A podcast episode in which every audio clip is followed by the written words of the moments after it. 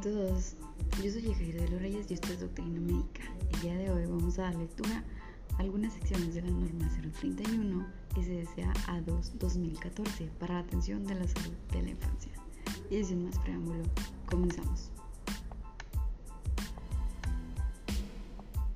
Introducción. Para mejorar los actuales niveles de salud y neurodesarrollo de las niñas y los niños mexicanos menores de 10 años, mediante la integración de los programas de prevención y vigilancia, diseñando acciones de cuidado e intervención que optimicen en lo posible el curso de la salud, posibilitando su integración al medio familiar, escolar y social, así como el control de las enfermedades que con mayor frecuencia pueden afectarnos, brindando una intervención oportuna transdisciplinar, se incluyen en la presente norma los siguientes aspectos.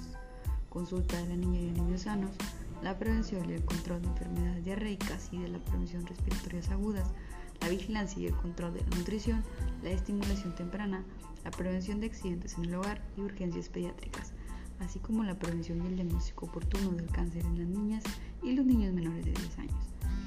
Esta norma establece los lineamientos que conforme a la evidencia científica coayudan a mejorar las condiciones de salud y neurodesarrollo en los menores de 10 años en el país, de una manera integral para el cumplimiento de todos sus derechos, por lo que es un instrumento que tiende a disminuir la brecha social entre los grupos menores favorecidos al señalar los aspectos que deben ser atendidos por las instituciones públicas, privadas y sociales que conforman el Sistema Nacional de Salud durante la atención médica, tanto en consulta de la niña y el niño sano como en caso de enfermedad.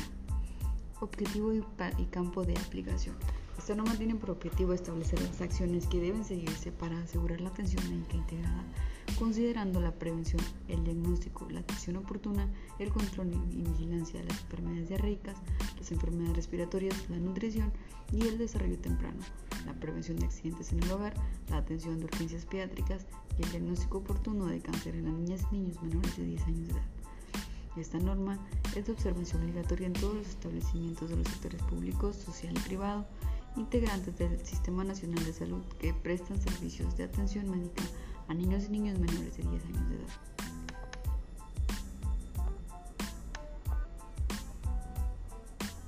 Vamos a iniciar. Vamos a saltarnos todas las definiciones para no irnos a redundancia. Vamos a disposiciones generales. La atención integrada del menor de 10 años de edad debe de considerar las siguientes acciones. Atención del motivo de consulta. Atención integrada al recién nacido vigilancia y seguimiento de nutrición, vacunación, desarrollo infantil, prevención y diagnóstico de efectos al nacimiento, detección oportuna de cáncer, prevención de accidentes y violencia, capacitación a la madre o padre o al tutor o tutora o la representante legal del menor de 10 años de edad promoción de salud, signos de alarma y atención a la salud de la madre.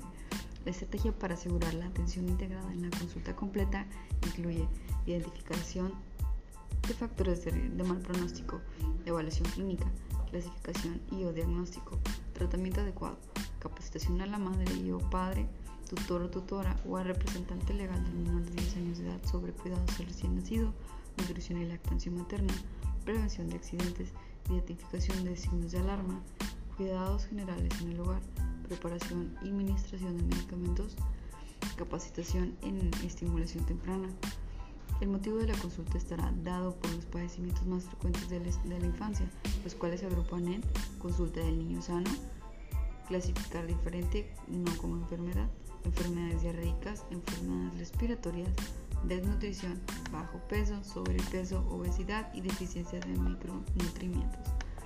Detección oportuna del cáncer, detección de malformaciones congénitas, accidentes en el hogar y urgencias pediátricas y otras patologías que pueden presentarse en el niño menor de 10 años. Consulta de niños y niños sanos. Frecuencia de consultas médicas. La atención médica a la persona recién nacida se lleva a cabo conforme a lo establecido en la norma oficial mexicana citada en el 2.3, capítulo de referencia de esta norma. El lactante sano a partir del mes de edad debe recibir una consulta mensual hasta cumplir los 12 meses de edad. Las niñas y niños sanos de, de 1 a 4 años de edad deben de recibir una consulta cada 3 meses como mínimo. Las niñas y niños sanos de 5 a 9 años de edad deben de recibir al menos una consulta al año.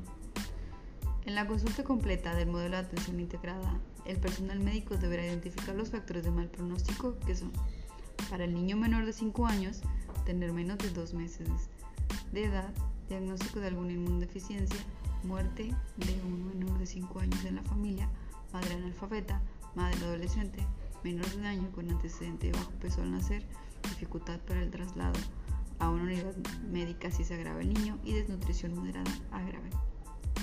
Para el menor de dos meses es madre primigesta, madre o padre soltero, edad de gestación menor de 37 o mayor de 42 semanas, de embarazo de alto riesgo, defectos al nacimiento, atención por personal no capacitado, hipoxia neonatal o sufrimiento fetal, trauma obstétrico, bajo peso al nacer menor a 2.500 gramos, lactancia materna ausente o inadecuada, proceso infeccioso en el menor de 28 días, retraso en el diagnóstico y manejo del padecimiento.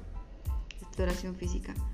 En la consulta médica de todo niño o niña menor de 10 años se exploran en presencia del padre o madre o tutor o tutora o representante legal del menor de 10 años como mínimo los siguientes aspectos. Signos vitales, frecuencia cardíaca, frecuencia respiratoria, temperatura y presión arterial, y piel y mucosas, temperatura, coloración, hidratación, urgencia, presencia de dermatosis, tipo y distribución en área.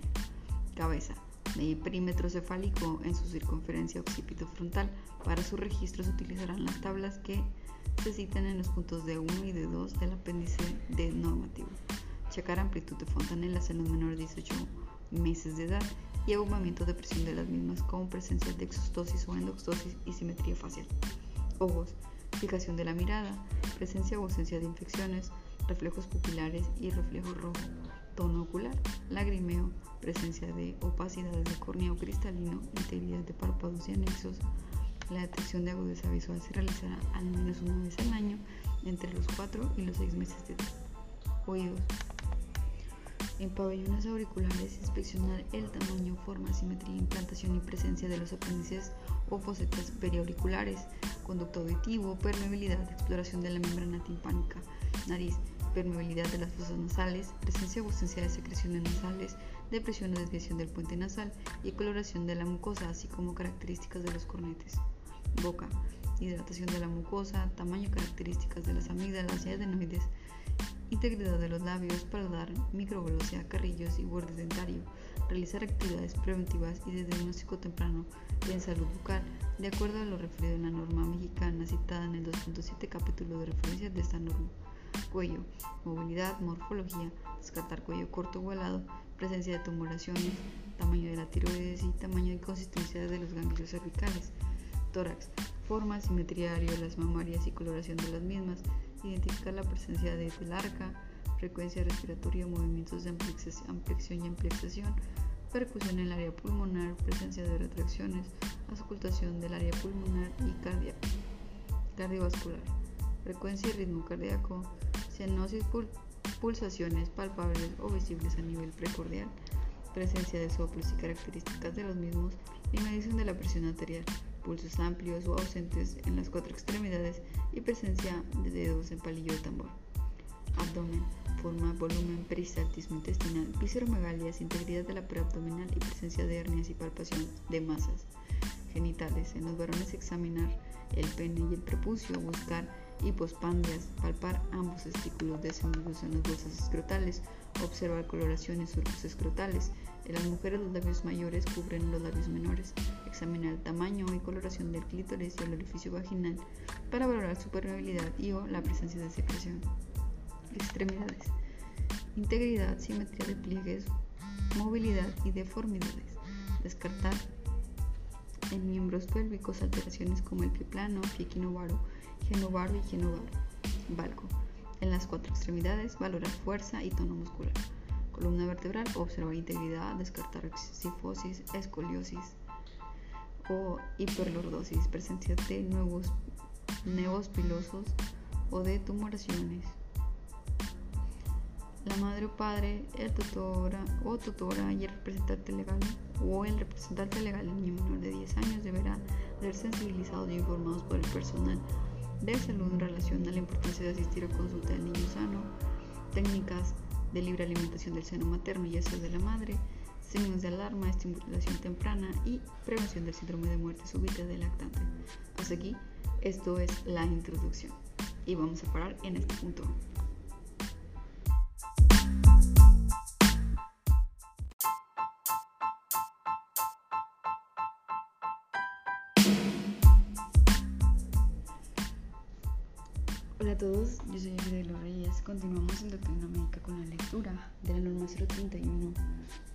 De la salud de la infancia, esta vez con la subdivisión de desarrollo infantil. El personal de salud capacitado debe brindar seguimiento al desarrollo infantil en menores de 5 años de edad, aplicando las estrategias de evaluación del neurodesarrollo y estimulación temprana marcados en el lineamiento de desarrollo infantil temprano de CENCIA, disponible en su página web.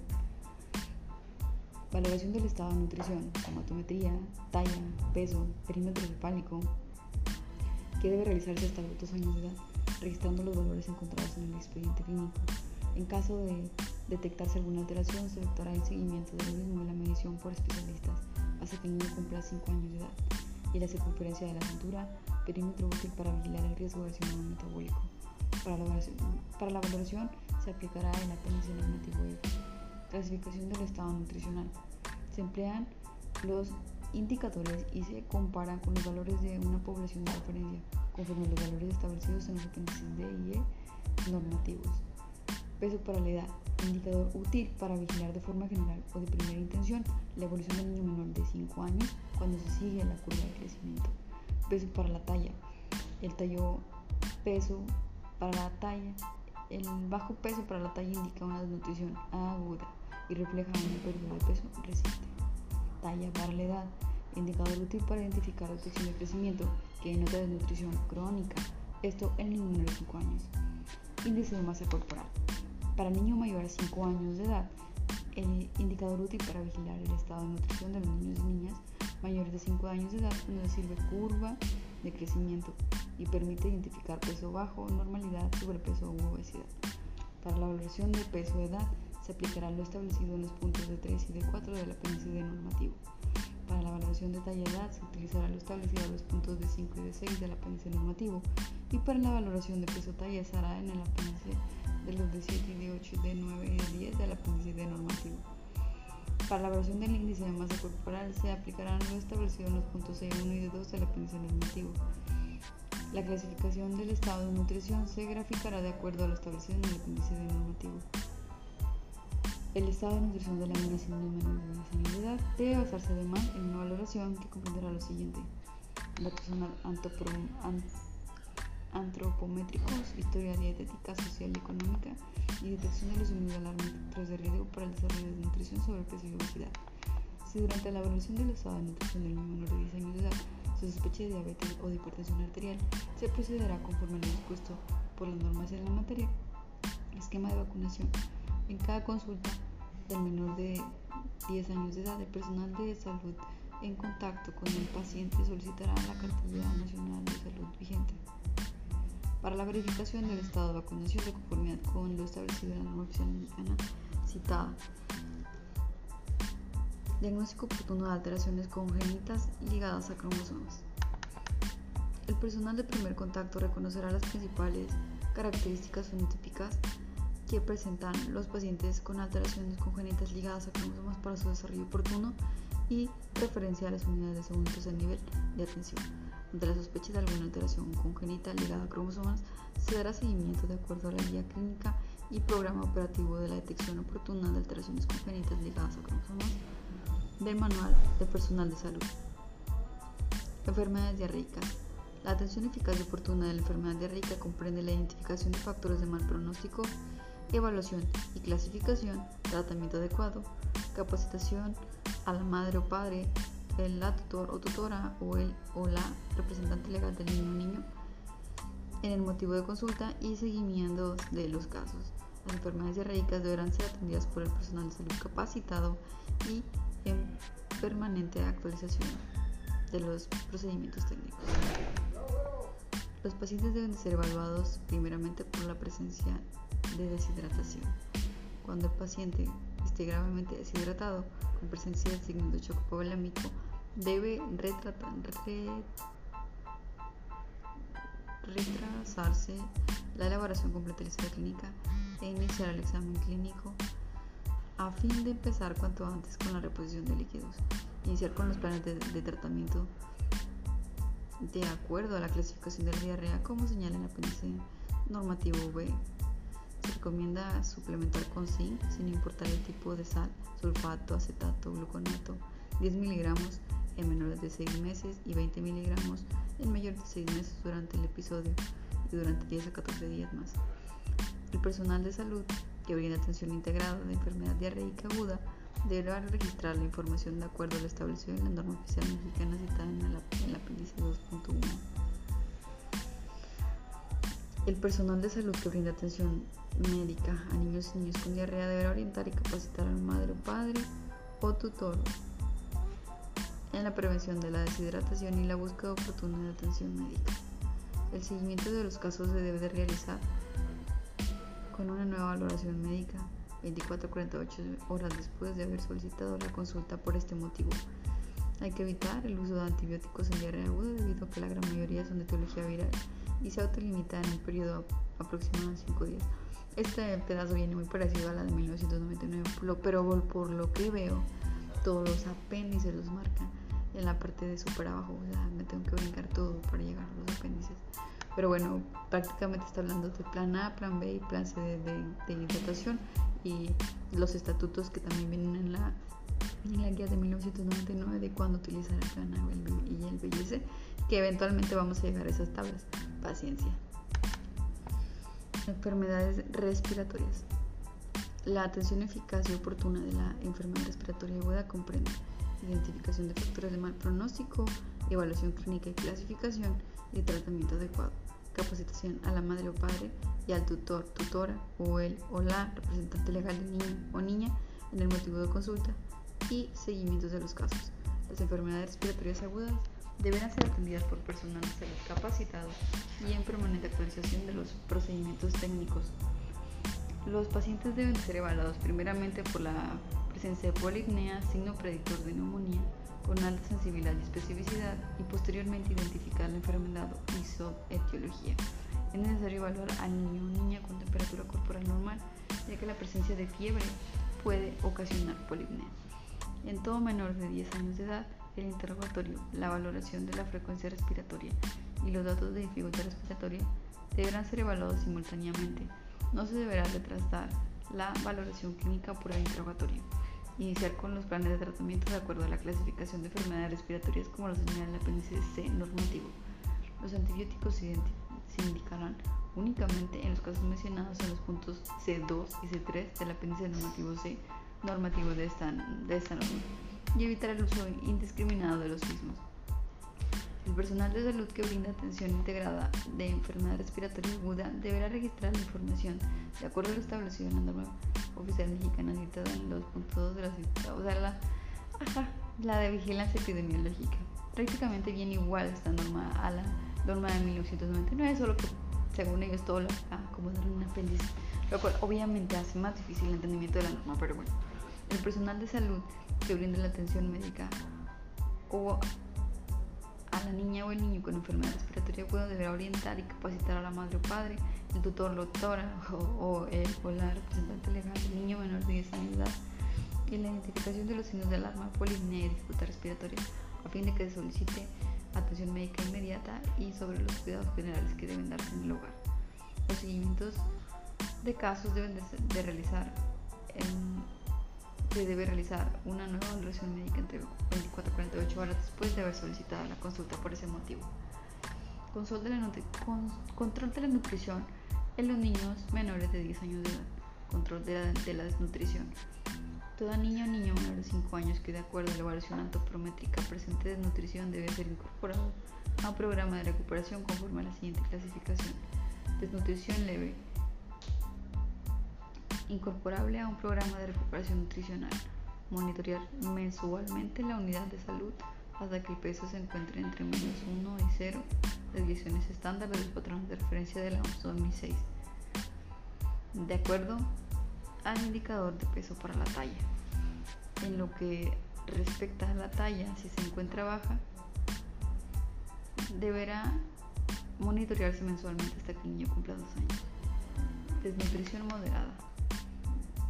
En ausencia de infección agregada que pondría en riesgo su vida, incorporarse a un programa de recuperación nutricional ambulatoria, consulta cada 15 días hasta que el menor se encuentre entre menos 1 y 0 desviaciones estándar de los patrones de referencia de la OMS 2006, de acuerdo al indicador peso para la talla y continuar con consulta cada mes hasta su recuperación total.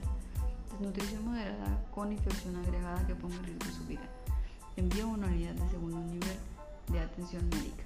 Al ser dado de alta, incorporarle a un programa de recuperación nutricional ambulatoria en su unidad de salud con consulta cada 15 días hasta que el menor se encuentre entre 1 y 0 desviaciones estándar de los patrones de referencia de la OMS de acuerdo al indicador peso para la talla y continuar en consulta cada mes hasta su recuperación total. Desnutrición grave. Envío a una unidad de segundo nivel de atención médica. Al disminuir el, grado de desnutrición y ser dado de alta, incorporarla en un programa de recuperación nutricional ambulatoria en su unidad de salud, consulta cada 15 días hasta que disminuya el grado de desnutrición hasta su recuperación. Bajo peso. Durante la atención, estar alerta y detectar los signos y síntomas de alarma que sugieran un posible estado de bajo peso para la atención integral por parte del equipo de salud, como lo son un índice de masa corporal por debajo de menos 2, desviaciones estándar de acuerdo con lo establecido en el apéndice normativo de esta guía. En caso de detectar bajo peso, ingresar a un programa de recuperación nutricional y citar al menor cada mes para su seguimiento. El seguimiento se realizará hasta alcanzar la medida de peso para la talla de acuerdo a los patrones de referencia de la OMS 2006. Control de sobrepeso y obesidad. Además de lo dispuesto en la norma oficial mexicana citada en el apéndice 2.5 del capítulo de referencia de esta norma, en el caso de niños menores de 10 años de edad, se debe observar lo siguiente. Estar alerta y detectar los siguientes datos clínicos que sugieren un posible estado de sobrepeso o obesidad para atención integral por parte del equipo de salud, de acuerdo a lo dispuesto en el apéndice E normativo de esta norma. En caso de detectar sobrepeso o obesidad, realizar la medición de circunferencia de cintura para conocer el riesgo cardiovascular e ingresar a un programa de recuperación nutricional, citar al menor cada mes para su seguimiento y mantenerlo hasta que se recupere un peso normal para su talla en menores de 5 años o índice de masa corporal normal a partir de los 5 años de edad. En caso de que el menor tenga obesidad, sensibilizar a los padres sobre el manejo de la enfermedad y en caso necesario referir al segundo nivel de atención. Al ingresar al programa de recuperación nutricional, brindar orientación alimentaria conforme a lo dispuesto en el punto 4.1 de la norma oficial mexicana citada en el punto 2.12 del aparato de referencia de esta norma. Fomentar el desarrollo de actividad física hasta lograr 60 minutos continuos mediante ejercicios estructurados. En caso de que la niña o el niño no presente alguna comorbilidad o signos de alarma por sobrepeso y obesidad, el seguimiento se hará en el primer nivel de atención. Se referirá a un segundo nivel o a una unidad médica especializada si presenta alguna comorbilidad para establecer un abordaje y tratamiento. La niña o niño con sobrepeso o obesidad debe considerarse de alto riesgo para desarrollar enfermedades crónicas no transmisibles como son diabetes mellitus tipo 2, hipertensión arterial y dislipidemia por lo que debe alertar a la madre o padre o al tutor o tutora o al representante legal del menor de 10 años de edad sobre la importancia del apego al tratamiento. Si sospecha de diabetes mellitus, hipertensión arterial o dislipidemia, se procederá conforme a lo dispuesto en la guía de práctica clínica para que tal efecto que para tal efecto tenga cada institución, en caso necesario, referir al siguiente nivel de atención. Desarrollo infantil. Evaluación del, neurodesarrollo. El neurodesarrollo en las niñas y niños menores de 5 años de edad deberá ser evaluado por el personal de salud capacitado a través de la prueba para la evaluación del desarrollo infantil referida en el lineamiento de desarrollo infantil temprano CENCIA disponible en su sitio web. Las unidades de salud deben disponer e incorporar por, en los expedientes clínicos el formato único de aplicación de evaluación en caso de detectar a un niño o niña que presente riesgo de retraso de neurodesarrollo, según lineamientos del desarrollo temprano CEMSIA disponible en su página web. A ver, vamos a checar, ¿vale?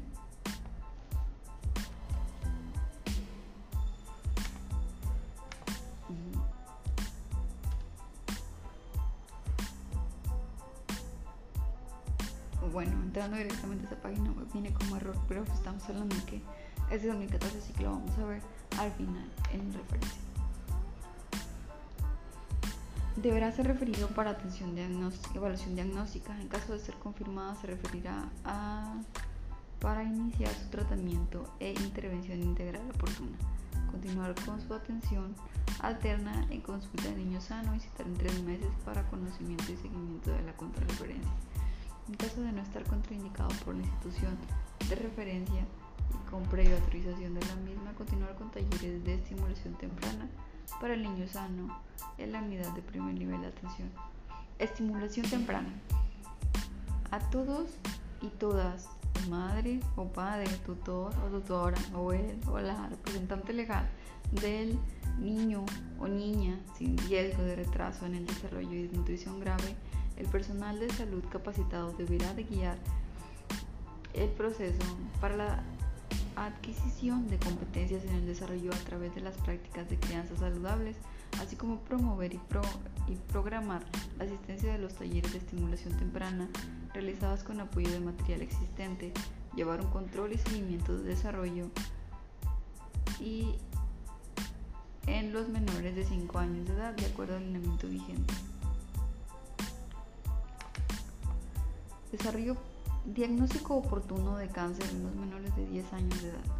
Los principales signos y síntomas que hacen sospechar de la presencia de cáncer en los niños o niños menores de 10 años son fiebre por más de una semana habiendo descartado proceso infeccioso adyacente, fiebre acompañado de síntomas sistemáticos como astenia, dinamia, hiporexia y síntomas o signos de hepatomegalia, esplenomegalia, dolor óseo articular, sangrado de piel o mucosas o con o sin alteraciones de la biometría hemática.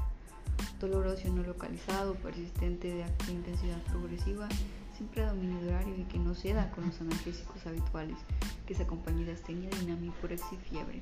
El aumento de volumen y la claudicación son signos que se representan tardíamente en un tumor óseo pérdida de peso sin presencia de enfermedad, actividad física o restricción dietética que lo explique, acompañada de otros síntomas sistemáticos como fiebre, astenia, dinamia o palidez generalizada, pérdida de peso hasta por el 10% sin causa aparente en un periodo de 6 meses o fiebre mayor a 38 grados centígrados, medida por boca y diaforesis hepatomegalia sin presencia de un foco infeccioso u otra enfermedad que lo explique, sangrado de piel y hematomas, equimosis y petequias y asimismo sangrado de mucosas como espistaxis y gingivirragia y esplenomegalia sin causa aparente. Las adenopatías con algunas de las siguientes características deben de ser sospechadas de cáncer. Las que no regresan a su tamaño original o aumentan de tamaño o se agrupen o se agreguen otros síntomas durante el tratamiento con antibiótico y antiinflamatorio por un periodo de 14 días, las que tienen duración mayor a 6 semanas, las que tienen más de 2 centímetros en cualquier localización y que tengan consistencia blanca o indurada, pétrea, adherida o no a planos profundos, las adenopatías generalizadas, las adenopatías localizadas en sitios anatómicos donde no es habitual su presencia como la región supraclavicular o epitropial y las adenopatías acompañadas de fiebre persistente, pérdida de peso, hepatomegalia, esplenomegalia u otros síntomas sistémicos un poco infeccioso. Las siguientes son indicaciones de toma de biopsia de una adenopatía. Adenopatía persistente que no regrese a su tamaño original o que aumente de tamaño a pesar del tratamiento antimicrobiano y antiinflamatorio por un periodo de 14 días. Adenopatía no mayor a 2.5 centímetros y adenopatía acompañada de síntomas sistémicos como fiebre, pérdida de peso, astenia, adinomia o sudoraciones nocturnas con o sin datos clínicos de síndrome infiltrativo, hepatomegalia y esplenomegalia en, o ausencia de algún foco infeccioso u otra enfermedad que lo explique. Cefalea, cefalea con intensidad progresiva, cefalea que no se ve con analgésicos y cefalea asociada a sueño y que por su intensidad despierta al niño en la noche cefalea que se acompaña con náuseas, vómito, alteraciones visuales, cambios de conducta o humor, sueño y rendimiento escolar anormal, y cefalea que se acompaña de un examen neurológico anormal, aumento de volumen abdominal a expensas de visceromegalias como hepatomegalia, esplenomegalia o de una masa palpable con o sin presencia de síntomas sistémicos y en ausencia de focos infecciosos u otra enfermedad que lo explique. leucocoria, ausencia de reflejo rojo o en los ojos, o estrabismo que puede hacer sospechar de la presencia de un retinoblastoma.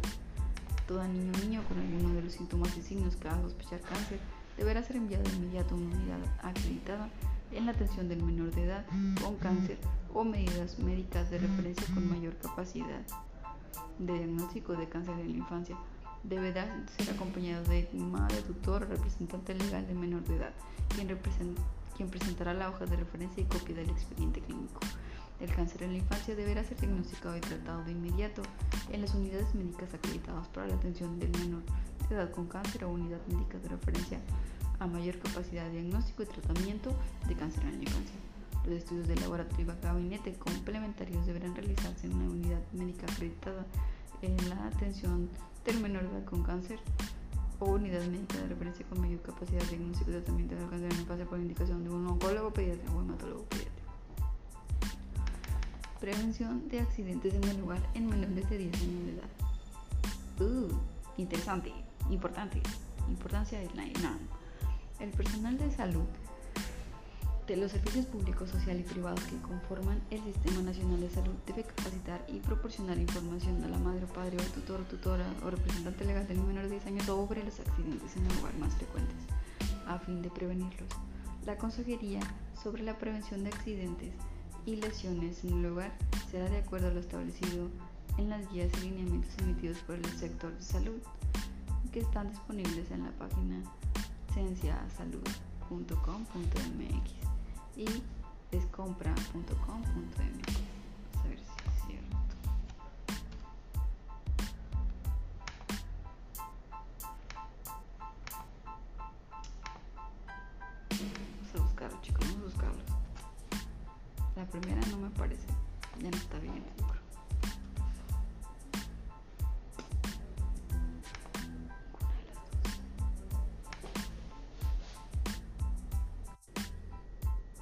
Muy bien chicos, continuamos. Las páginas que refiere la norma no están habilitadas o funcionan. Entonces vamos a ver las tablas que vienen al final para hacer las referenciaciones. Todo lo que están mencionando aquí. Muy bien, continuamos con lo de prevención de accidentes. En menores de un año de edad hay que prevenir la muerte súbita, siempre cueste al niño o la niña menor de un año en posición de cubito supino, o sea, boca arriba sobre una superficie firme, sin almohadas, sin colocar encima del menor sábanas o cobertores. B. Coma. C. Para prevenir caídas. No dejes solo al menor sobre superficies elevadas como camas, sillas, mesas, etc. Para prevenir ahogamiento, jamás deje al menor cerca de juguetes, cerca de lugares donde hay agua como cisternas, retretes, tignas, cubetas, albercas, etc. E. Para prevenir quemaduras. No permita que el menor juegue en la cocina. Manténgaslo alejado de alimentos o líquidos calientes, planchas, enchufes, fogones. F. Para prevenir envenenamiento. Siempre guarde todos los medicamentos y químicos, productos de limpieza, aceites en un lugar fuera del alcance de los niños y, de ser posible, cerrado con llave. De 1 a 9 años. Para prevenir, para prevenir atropellamiento. Evite que el menor cruce solo la calle y siempre tómelo de la mano al cruzar y caminar por la banqueta. B. Para prevenir el ahogamiento, jamás deje solo al menor cerca de lugares donde haya agua, cisternas, retretes, tinas, cubetas, albercas, etc. C. Para prevenir atragantamiento, nunca deje objetos, juguetes ni alimentos pequeños al alcance del menor. Siempre vigile cuando él coma. D. Para prevenir caídas, coloque barandales de protección en azoteas, ventanas y escaleras. E. Para prevenir quemaduras, permite que el menor juegue en la cocina. Manténgalo alejado de alimentos o líquidos calientes, plantas, enchufes y bobones. F. Para prevenir envenenamiento.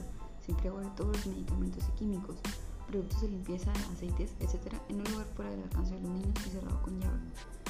Todas las niñas y niños menores de 10 años de edad atendidos en las unidades de primer lugar de atención por algún motivo de urgencia, entendiéndose como tal aquella condición que ponga en riesgo inmediato la vida o función del órgano deben ser referidos oportunamente a un segundo nivel de atención o su equivalente.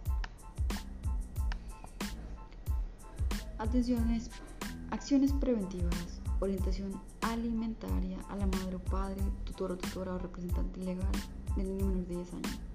Alimentación correcta de la madre durante el embarazo o lactancia. de conformidad con lo dispuesto en la norma citada en el, en el ATV en el apéndice de referencias. Lactancia materna exclusiva los primeros seis meses de vida y de forma continua hasta los dos años.